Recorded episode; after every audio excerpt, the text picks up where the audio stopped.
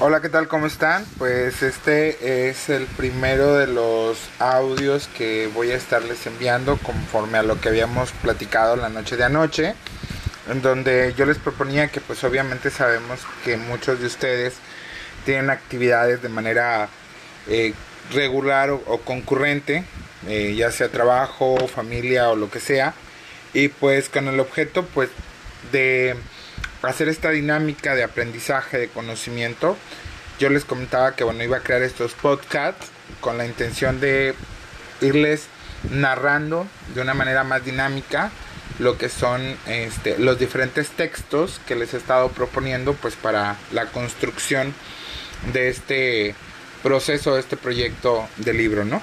Y el día de hoy voy a empezar con un estudio que habla sobre la antropología y la arqueología de la sexualidad premisas teóricas y conceptuales.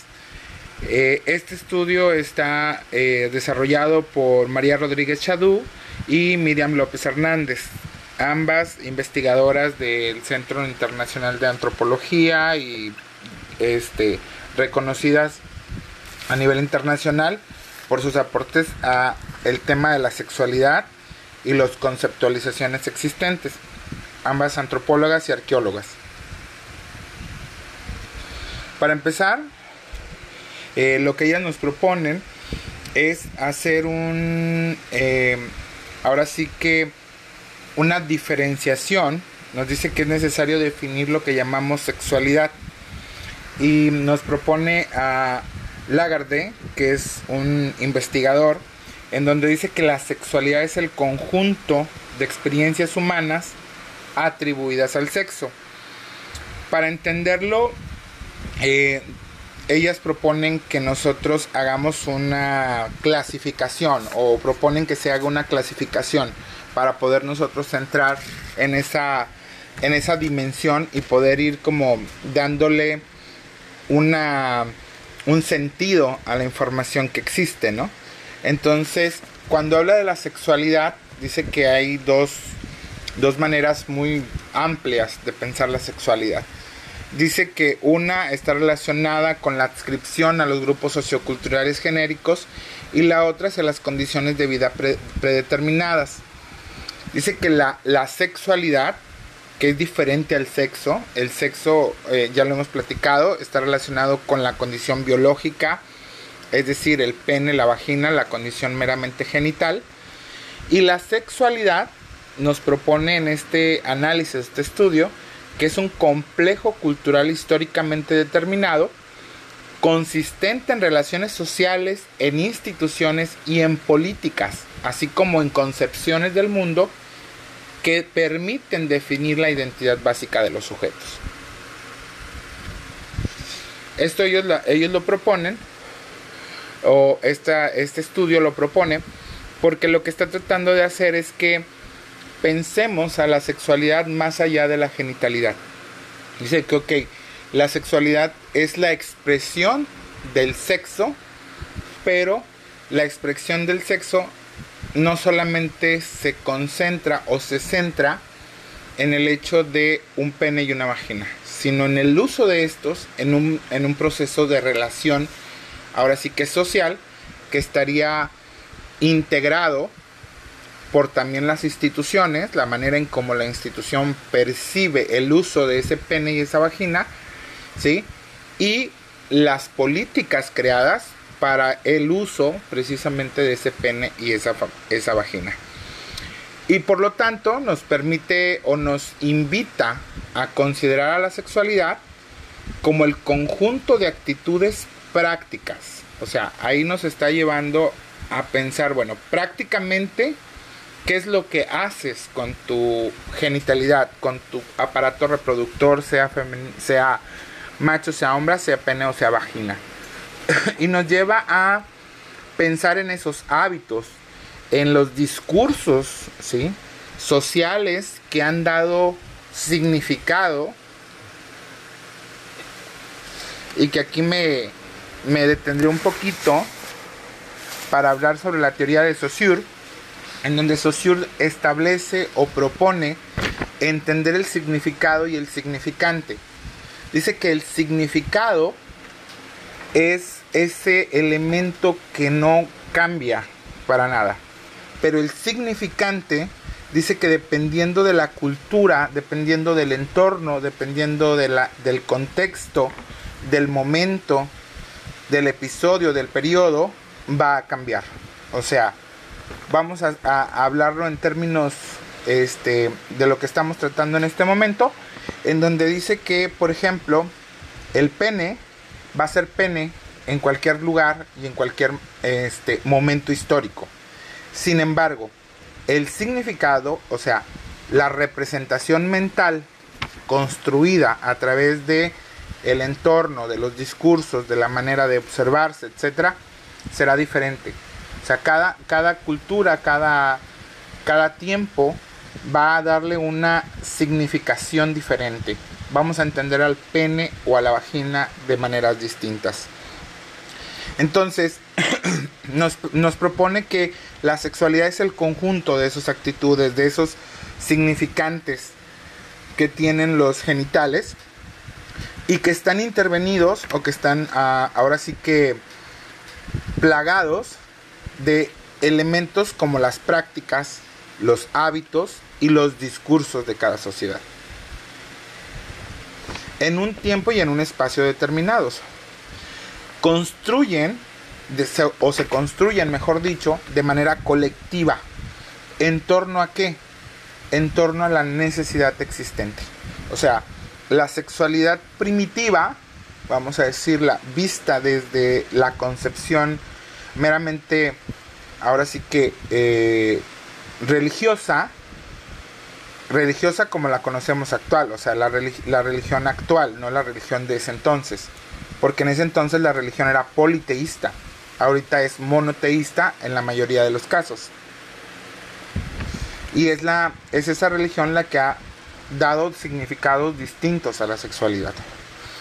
Dice que en, esa, en ese proceso de producción, la forma de ser, de estar y de existir son lo que le dan significado a ese, a ese objeto, en este caso, a el aparato reproductor, ya sea masculino o femenino, ya sea macho o hembra, pene o vagina.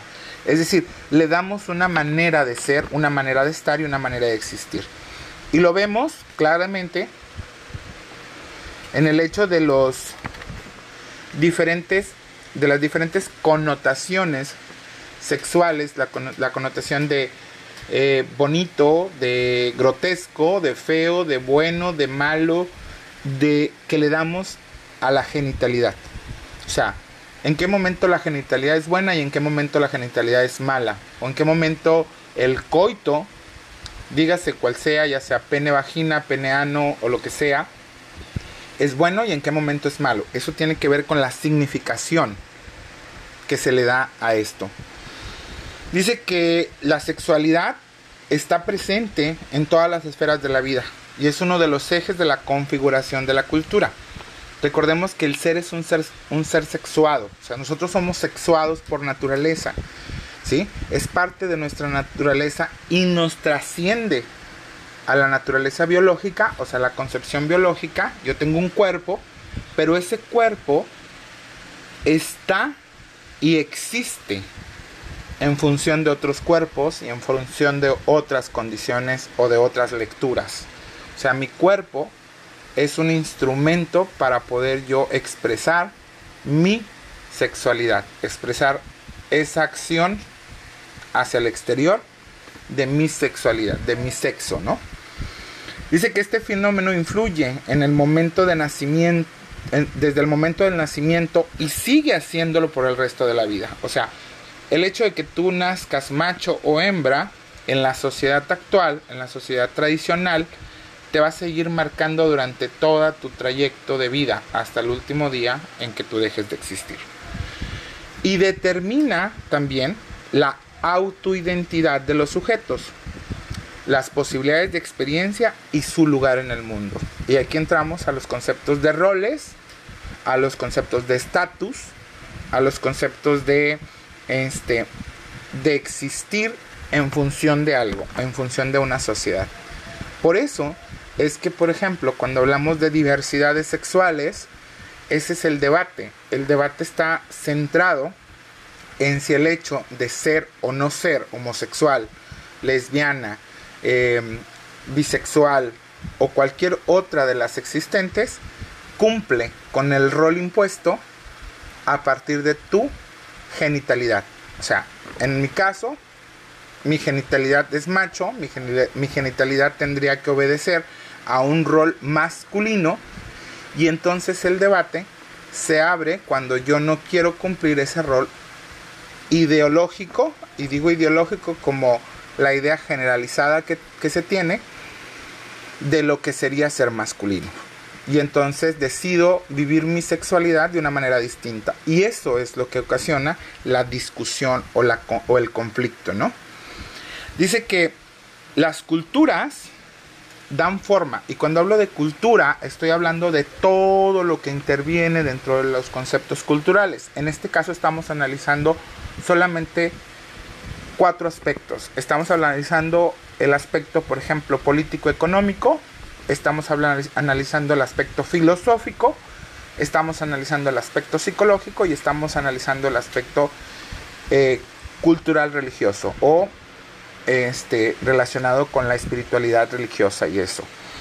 Entonces, ¿qué es lo que las culturas dicen, ¿sí? En relación a eso. ¿Cómo debe de ser un macho, ¿sí? En relación, por ejemplo, a la política, en relación a la economía, en relación a la religión, sea cual sea, en, en relación a, las, a los constructos psicológicos existentes, ¿cómo debiese de ser? Pues la cultura es lo que, lo que da eso. ¿Por qué? Porque es lo tradicional, es lo que la gente ha hecho durante tanto tiempo y ha funcionado. Pero aquí también tenemos que pensar en cómo la cultura puede irse modificando o puede irse moviendo dependiendo de las necesidades que existan. Las sociedades primitivas, lo explicaba hace un momento, o las primeras sociedades, pensaban a la sexualidad como el instrumento para poder desarrollar una procreación.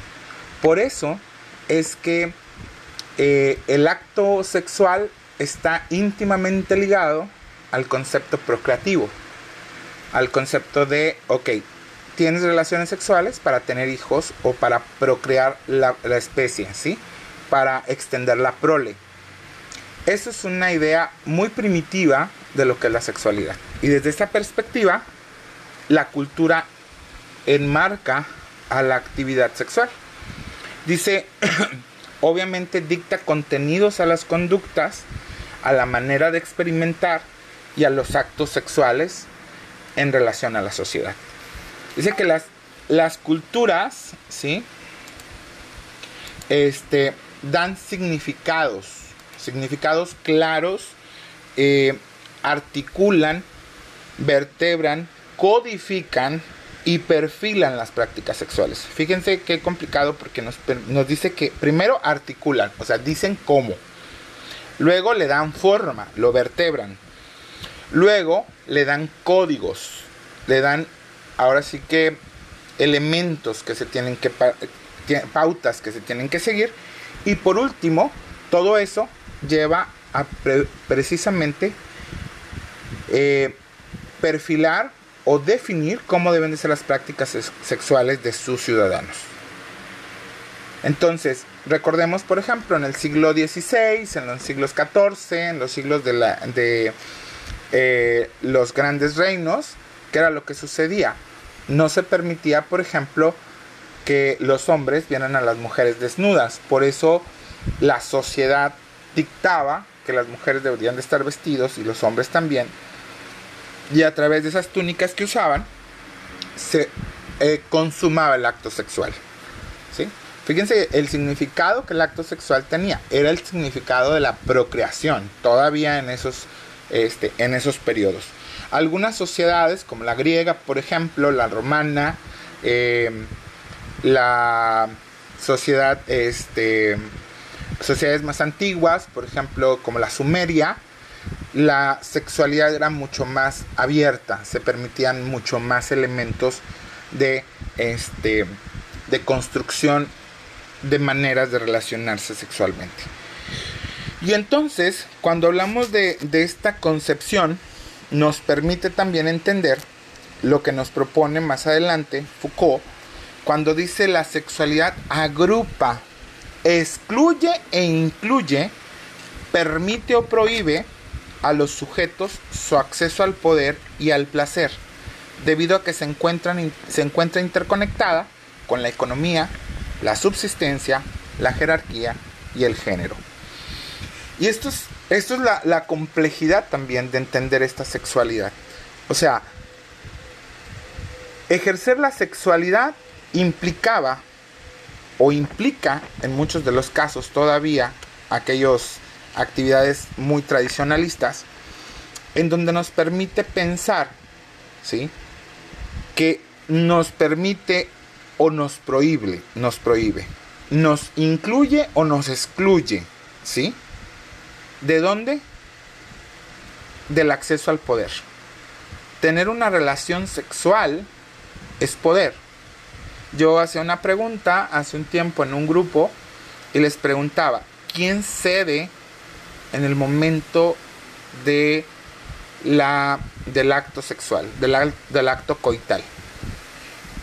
¿El que penetra, en este caso, o el que recibe? Y es como que una, una visión muy compleja desde el punto de vista de la filosofía y de la ontología, porque si bien es cierto que el que penetra, ahora sí que irrumpe en el cuerpo del otro, el que es penetrado o la que es penetrada, ¿qué sucede? Obtiene o por algunos instantes absorbe al que está penetrando. O sea, es un intercambio de mí, de, de, de yo como ser, con el otro como ser. ¿Sí me explico? O sea, por eso es que el acto coital es tan sublime, tan, tan distante de todos los parámetros existentes culturalmente. O sea, si podemos entender eso, entonces podemos desmitificar al acto sexual. O sea, dejar de pensar, ¿sí? ¿Quién pierde y quién gana? Esto no es una, una competencia. En la medida en que, en que seamos capaces de eliminarle ese sentido de poder al acto sexual, vamos a liberar precisamente esa capacidad del disfrute de la sexualidad sin ninguna otra intención. Dice entonces, como Foucault lo dice eh, a través de, un, de, una, de una frase muy conocida, escrita en, su libro en 1980, el cuerpo es, en una buena parte, está imbuido, es decir, está dentro de las relaciones de poder y de dominación. El cuerpo ha sido en muchos momentos y la sexualidad ha sido en muchos momentos y sigue siendo dentro de la historia un instrumento para ejercer poder, ¿sí? Y para obtener ese poder.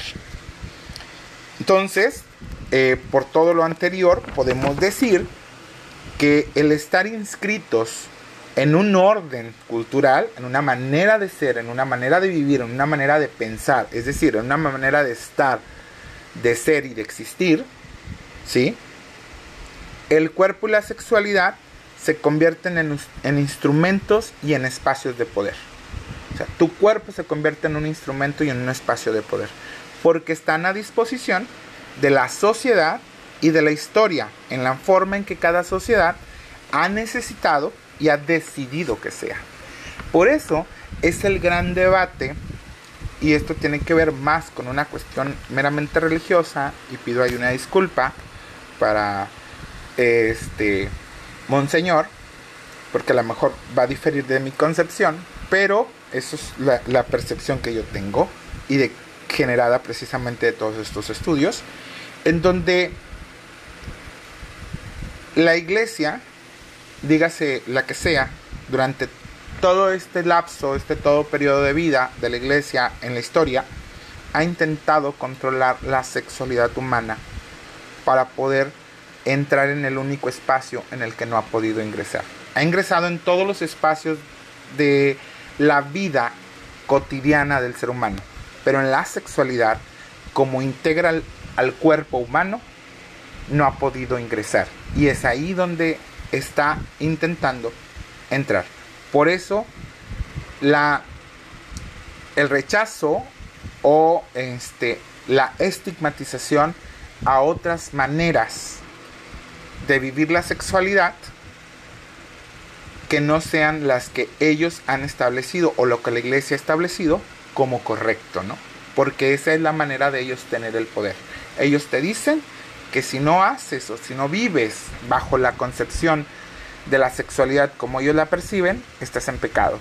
Y el pecado es muerte y por lo tanto te vas a ir al infierno. Esa es la filosofía que ellos manejan y es el, la teología del pecado la que empieza a permear en la sociedad. Y entonces hay ocasiones que vemos personas que llevamos esa teología y esa filosofía y esa ideología a nuestras propias alcobas y nos sentimos frustrados o nos sentimos coartados en la expresión de nuestra sexualidad.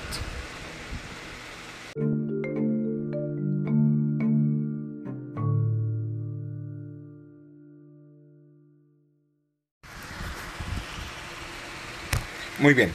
Continuando con, este análisis que estamos haciendo de este texto que me, parece muy interesante para, para introducir eh, hablábamos precisamente del cuerpo como instrumento para el ejercicio del poder. Y se me viene a la mente el por qué la violación a un hombre o una mujer, sin importar cuál sea su preferencia o lo que sea, es un acto, ahora sí que es un, es un delito o está tipificado como un delito. Pues está tipificado como un delito precisamente por esa por esa connotación de poder. O sea, el hecho de que un, una persona violente sexualmente a otra está demostrando su nivel de poder. Y es lo que Foucault nos proponía en, sus, en sus textos o en su libro, este, ahí que, estábamos haciendo un análisis, ¿no?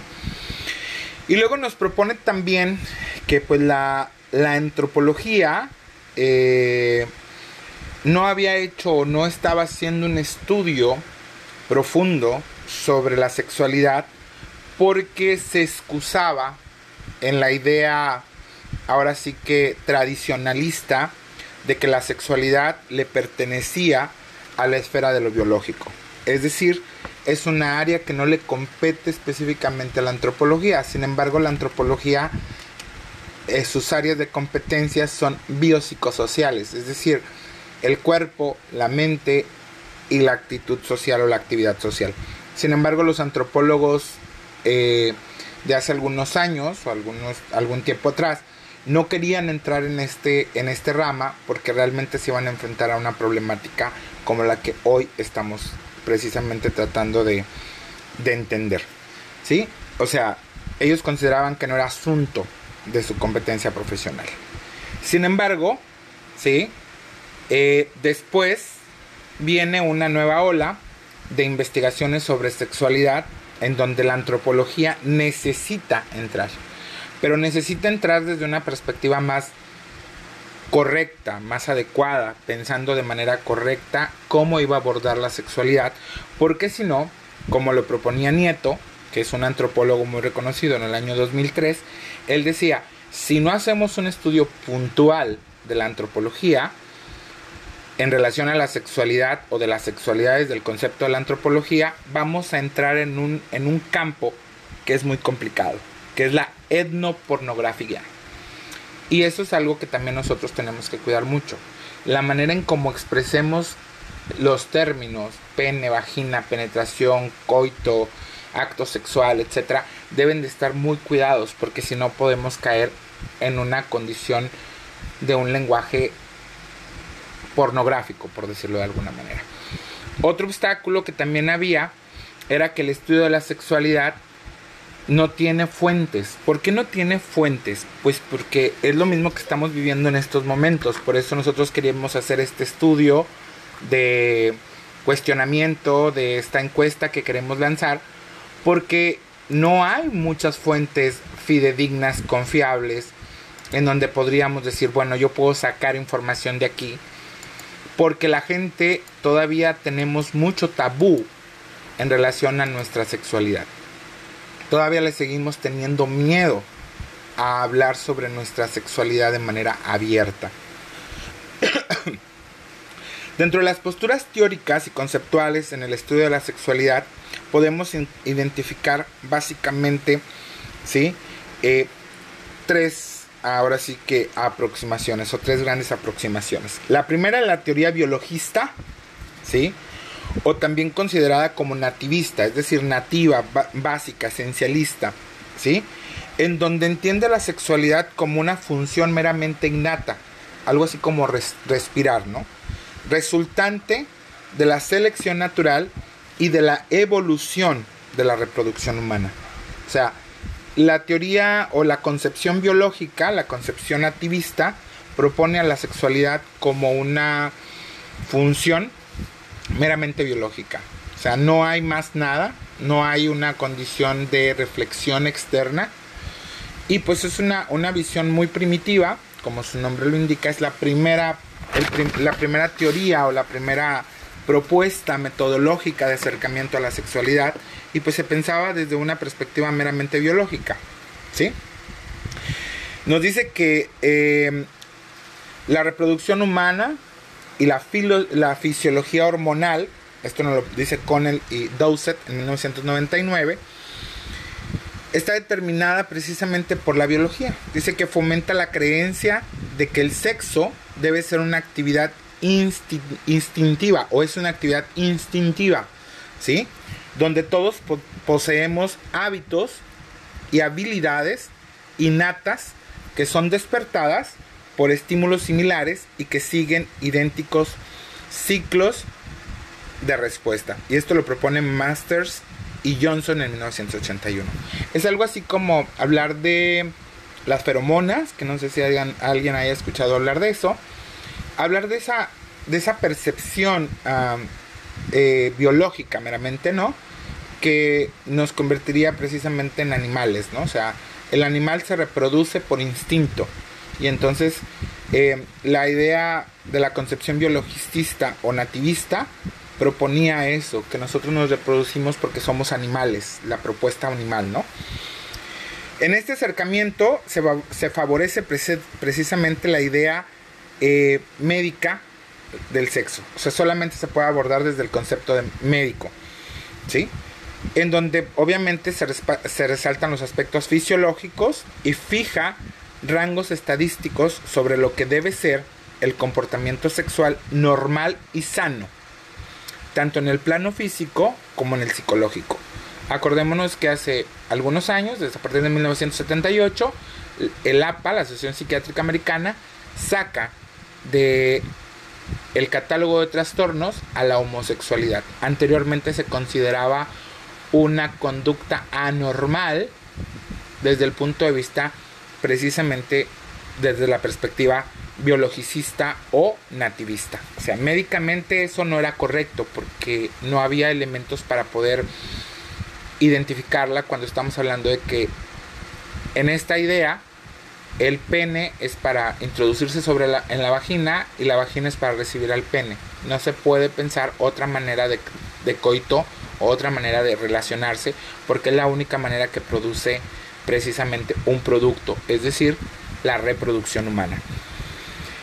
Eh, Lewontin, Rose, Rose perdón, y Camin dicen que el determinismo biológico es entonces una explicación reduccionista de la vida humana en la que las flechas de la, de la causalidad van de los genes a lo humano y de los humanos a la humanidad. Dice que esta propuesta que nos hace Lewontin, Rose y Camin, ellos dicen que sería algo muy ilógico pensar que todo se define en un gen y que ese gen sería la única, el único elemento que pudiese definir cómo vivir una sexualidad. Dice que es más que una simple explicación, también es una condición política. ¿Por qué? Porque es una manera, en 1996 hay un estudio donde dice que esa es la manera en cómo se debe de producir. Y entonces a partir de eso se crea esta teoría también sobre la biologización de la sexualidad.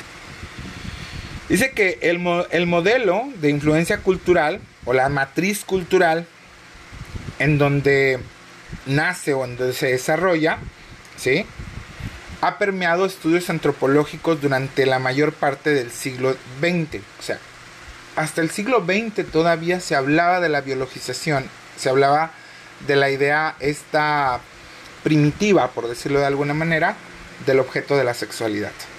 Sé que la sexualidad es concebida como un impulso elemental universal y biológicamente determinado, que se canaliza mediante el proceso de enculturación hacia determinadas conductas socialmente deseables. Esto lo dice Vance en 1997 y lo que está diciendo es la, el acto sexual debe de ser normado y debe de ser establecido para poder producir ¿sí? una perpetuación de la especie. Solamente para eso. No podemos usarlo para otra cosa. Y acordémonos de las teorías existentes, en donde se habla y se dice que, ¿cómo se llama? Que si el, el acto sexual no produce un producto, en este caso un bebé, no es aceptado. Posteriormente cambian esas ideas, estoy hablando de los siglos primitivos de la iglesia, este, pero posteriormente cambia esa idea. ¿Por qué hablo de la iglesia? Porque recordemos que nuestra sociedad, se hace de cualquier parte del, mundo, nace a partir de una religiosidad, a partir de la concepción de un ser supremo, que ese es otro tema que más adelante a lo mejor podríamos este, debatir. Dice que eh, las conductas sexuales están predeterminadas por la biología, la genética, las hormonas y por extensión la anatomía y la fisiología corporal. O sea, eres macho, si me explico, tienes hormonas de macho, en este caso estrógenos o, o ¿cómo se llama este? O testosterona, dependiendo si es hombre, mujer, macho, hembra. La extensión, es decir, lo que implica tener estrógenos o ¿cómo se llama este? O testosterona, testosterona.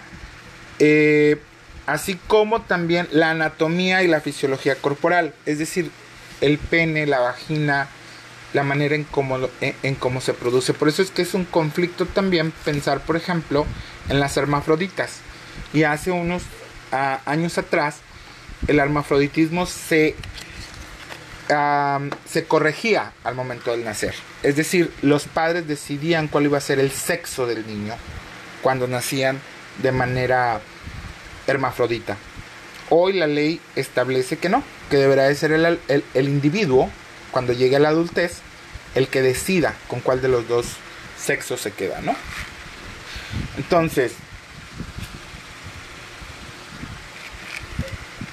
a partir de esto, nosotros podemos pensar a la sexualidad, ¿sí? Desde una perspectiva meramente biológica, que yo creo que no, no es correcto, y como nos propone eh, en unas nuevas perspectivas, ¿sí? Eh, Nieto dice que la, expone que la cultura se, en la cultura perdón, se asientan las bases de la motivación o desmotivación sexual y de la expresión de la sexualidad. Es decir, la cultura dice cuándo, cómo, por qué y de qué manera te debes relacionar con los otros. Tiene que ser, si eres macho, tienes que relacionarte con una hembra. Si eres hembra, tienes que relacionar con un macho. Eso es lo que dice la biología. Eso es lo que dice el concepto biologicista, ¿no? O nativista.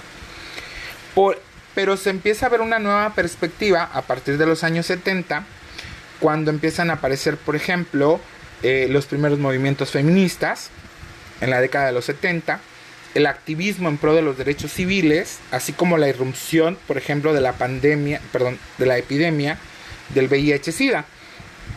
En los 80 empiezan a haber nuevas investigaciones, se agrupan en torno a la llamada de, la perspectiva construccionista, que es la, que siguiente, la, siguiente que vamos a abordar. ¿Sí?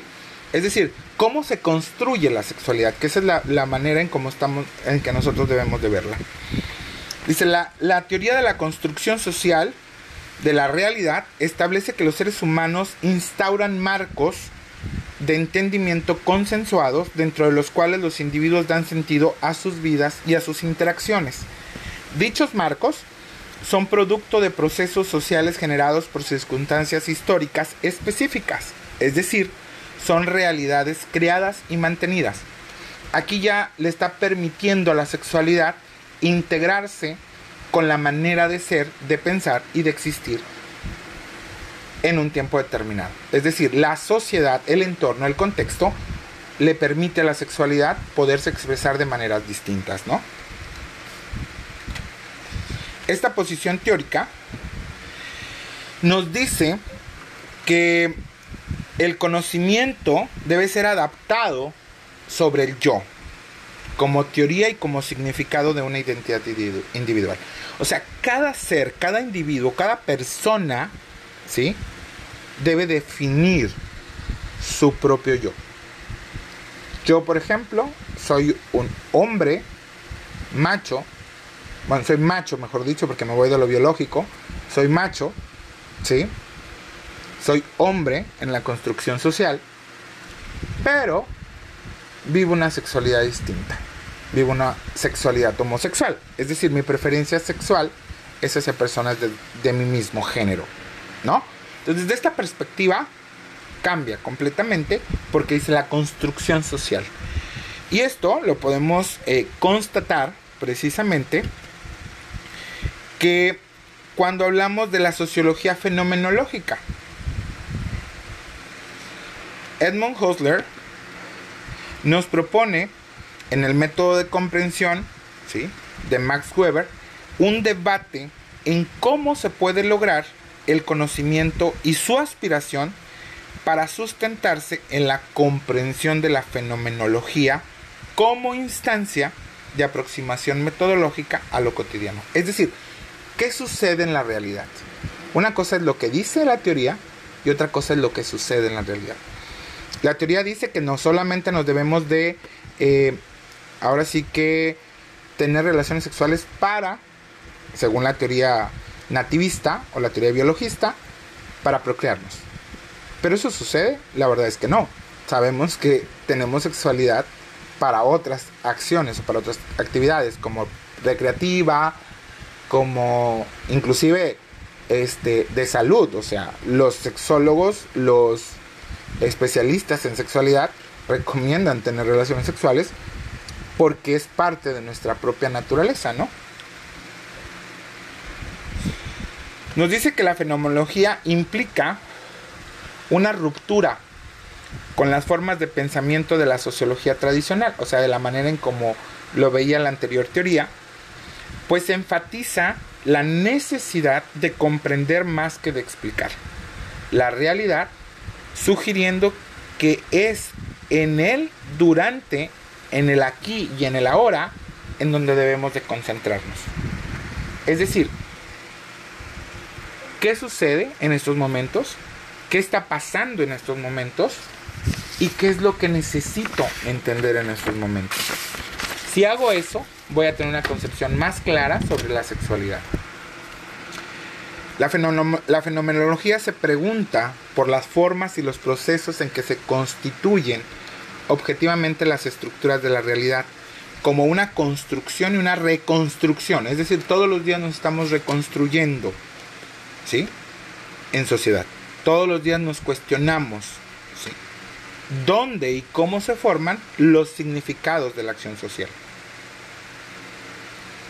¿Por qué nos comportamos de la manera en cómo nos comportamos? ¿Por qué vivimos de la manera en que vivimos? ¿Por qué sentimos de la manera en cómo sentimos? ¿Por qué somos de la manera en cómo somos? ¿Por qué existimos de la manera que existimos? Eso es lo que la fenomenología nos permite integrar. ¿Sí? Y aquí entra un aspecto interesante, la intersubjetividad y la subjetividad. Entendiendo la subjetividad como la conciencia que se tiene de todas las cosas desde el punto de vista propio. Es decir, yo cómo percibo mi sexualidad, cómo percibo mi realidad, cómo percibo mi cariño, cómo percibo mi amor, cómo percibo mis relaciones y con quién me quiero relacionar. ¿Sí? Y que se comparte con los otros. En antropología usamos una palabra que se llama las otredades. ¿Qué significa otredades? Pues los otros, los que están fuera de mí. O sea, yo soy yo, pero yo soy en relación a los otros.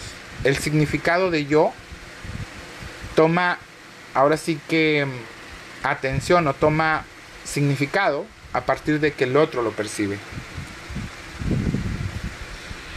En, en un estudio elaborado en 1972, este, bueno, inició en 1932, pero se publicó en 1972, conocido como Phenomenology of the Social Work o la fenomenología del mundo social, ¿sí? Schutz nos dice, ¿sí? que el punto de partida para el análisis de la estructura significativa del mundo, ¿sí? debiese de ser precisamente la comprensión en el sentido de la acción humana. Es decir, ¿qué es lo que hace el hombre para poder entender por qué lo hace? O sea, las producciones humanas son lo que nos van a dar la pauta para entender lo que el hombre es. ¿Qué hace un hombre? Y hablo hombre como especie, como, no como género, sino como especie, ni como sexo. Eh, eh, ¿Qué hace la humanidad? Más correctamente aplicada la palabra. ¿Qué hace la humanidad para seguir siendo humano? Eso es lo que propone precisamente Schutz en su estudio sobre la fenomenología del mundo. Dice que el mundo en el cual vivimos es un mundo de significados, lo que decía Saussure, construido por nosotros mismos y los seres humanos que nos precedieron, o sea, que están alrededor de nosotros. En los años 60, perdón, Peter Berger y Thomas Luckman coescribieron un trabajo titulado The Social Construction of Reality, la construcción social de la realidad. Esta obra precisamente constituye el primer intento de acercamiento hacia la sexualidad, integrando las ideas de Schultz, pero desde una perspectiva más amplia. ¿sí? Dice que cabe señalar que la antropología en conjunto no es solamente sexual constructivista, sino también tiene contribuciones antropológicas a la sexualidad en las que el hecho sexual, es decir, el acto sexual como tal, está determinado con mayor o menor intensidad por la biología según se siguen publicando algunos aspectos. Es decir, todavía hoy creemos que tener un pene o tener una vagina va a determinar la manera en cómo nosotros vamos a vivir nuestra sexualidad. Los más tradicionalistas piensan desde esa perspectiva. Entendiendo toda esta concepción, dice que la teoría de la construcción social, la sexualidad debe ser analizada como punto de las relaciones culturales e históricas que un grupo humano en concreto, en un tiempo y en un lugar determinados, ¿sí? van a desarrollar. No como un producto inmutable, transhistórico, transcultural, enraizado en la biología. Y aquí yo les comparto, em, ahora sí que en los pueblos precolombinos, por ejemplo, la homosexualidad era una condición que se concebía, por eso digo que las culturas primitivas o las culturas anteriores eran más abiertos en el tema sexual. Por ejemplo, los mayas, ¿sí? Eran tolerantes con la homosexualidad. inclusive hay eh, antropológicamente y arqueológicamente hay historia, hay ahora sí que este sustento para poder decir que había fiestas en que los mayas incluían el sexo homosexual como parte de, de, su expresión cultural. ¿sí? Entonces, eh, se consideraba, por ejemplo, la homosexualidad como un, como un acto prematrimonial a la heterosexualidad. O sea, se permitía lo que pasaba en Grecia, por ejemplo, ¿no? En Grecia se permitía a, ¿cómo se llama? a los jóvenes, a los efebos, mantener una relación sexual con un hombre de mayor edad, porque precisamente era como la manera de, de despertar o de, o de vivir la sexualidad para poder después llegar a una sexualidad, vamos a decirlo así, madura. ¿Sí? Eh, los mexicas y los, los aztecas también, ¿sí? Tenían rituales públicos homoeróticos. Adoraban a la diosa Xochiquetzal, que era una diosa que tenía ahora sí que tintes andróginos. Tenía elementos masculinos, pero también tenía elementos femeninos. O también se conocía como Suchipili, ¿sí? Protegía la prostitución masculina y a la homosexualidad. Por eso hace rato hablaba precisamente del politeísmo, ¿sí? Eh, en el Caribe, por ejemplo, este, antes de la llegada de los europeos, los nativos indígenas del Caribe y, de toda esta zona eran considerados frecuentemente como seres especiales, mágicos, los homosexuales o las lesbianas, dotados de poderes sobrenaturales cuya cercanía era augurio de una buena suerte. ¿sí? La, por ejemplo, eh, hay un término en, en algunas este, culturas, ¿sí? que se conocía, se conocía como verdaché, hombre-mujer, ¿sí?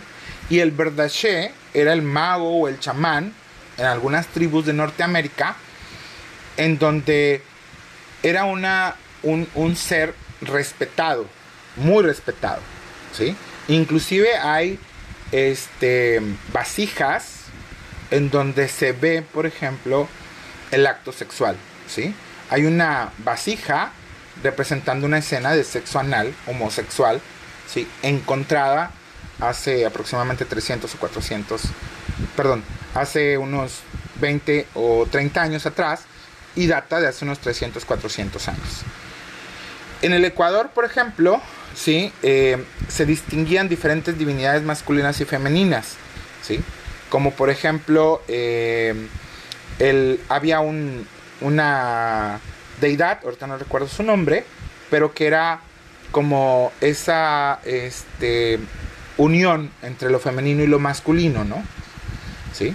Entonces, y a los chamanes de las tribus era necesario que fueran homosexuales, ¿sí? Porque implicaba la unión de lo masculino y lo femenino en un solo ser. Esto en el imperio inca, por ejemplo, ¿sí? Las prácticas eran normalmente homosexuales, se podía, o sea, se vivía la, homosexualidad de manera muy natural, ¿sí? Entonces, eh, el llamado Chuquichinchay, que era una deidad, que era femenina y masculina, así como la de los mayas, este, el otro, por ejemplo, el Tehuantisuyo, que es de los incas, ¿sí? O el Carihuarmi, que era un papel no binario, o sea, no había un género exactamente ahí, ¿no? Este, él habla, de, eh, eh, ahí se habla, por ejemplo, en este caso, eh, Michel Horsel, que es el, que hace este estudio, él habla sobre la manera en cómo se interrelacionaban sexualmente estos, estos, ¿cómo se llama? Estos pueblos primitivos. Entonces, hablamos ahí precisamente de esta apertura, precisamente, de la sexualidad en las culturas primitivas, perdón. ¿Sí? Eh, cuando hablamos de la teoría de la construcción sexual, la sexualidad debe ser analizada como fruto de las relaciones culturales e históricas. ¿sí? No debemos de utilizarla como un elemento de enjuiciamiento, que eso es algo que muchos, muchas veces ha ocasionado. En la evolución teórica, en el salto de la biología a la cultura, Nieto nos clasifica o nos da una, una introducción que podemos encontrar actividades, por ejemplo, erotofóbicas o erotoliminales, en donde eh, la sexualidad fue mal interpretada o mal utilizada. Podemos encontrar, por ejemplo, estudios en donde a veces la sexualidad era encontradas sin, sin existir, como por ejemplo en el caso de, este, de una antropóloga, que ahorita no recuerdo exactamente cómo se llama, pero esta antropóloga, por ejemplo, proponía, ¿sí? Que se llama Marija Jimbutas, este, ella era feminista, es, es y feminista esencialista, y ella hablaba, por ejemplo, de que las cabezas de los toros esculpidas en la sociedad minoica representaban los genitales y los órganos reproductivos femeninos. O inclusive también decía que el conjunto megalítico de Stonehenge parecía una, una vagina si se podía ver desde arriba hacia abajo. ¿Sí? Entonces, pensando todo esto, ¿sí?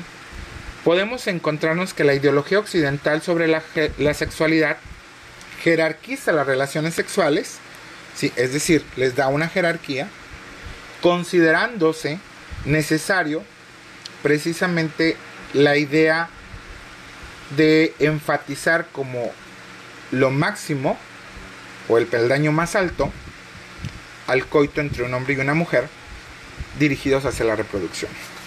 Es decir, la sexualidad humana ¿sí? se, uh, se ha visto y se sigue viendo y esperemos y esto deje de suceder porque pues ese es el objeto de este libro como un acto meramente reproductivo. Si no cumple esa función entonces no está cumpliendo la función para lo que fue creado según lo que dice no la idea nativista o la idea biologicista que es la idea que se ha optado o adoptado por la mayoría de las religiones o de los grupos tradicionalistas, ¿no? Y pues bueno, esta es la, primera parte o el primer, el primer texto que comparto. Espero que no esté muy aburrido, está un poco complicado, pero creo que, que es muy interesante revisar todo esto, ¿no? Pues que tengan muy bonita tarde, muy buenos días o muy buenas noches, dependiendo de la hora en que nos puedan escuchar. Y pues espero eh, verlos en el siguiente. ¿Sale? Un abrazo, un, este, un fuerte saludo y nos vemos en la siguiente.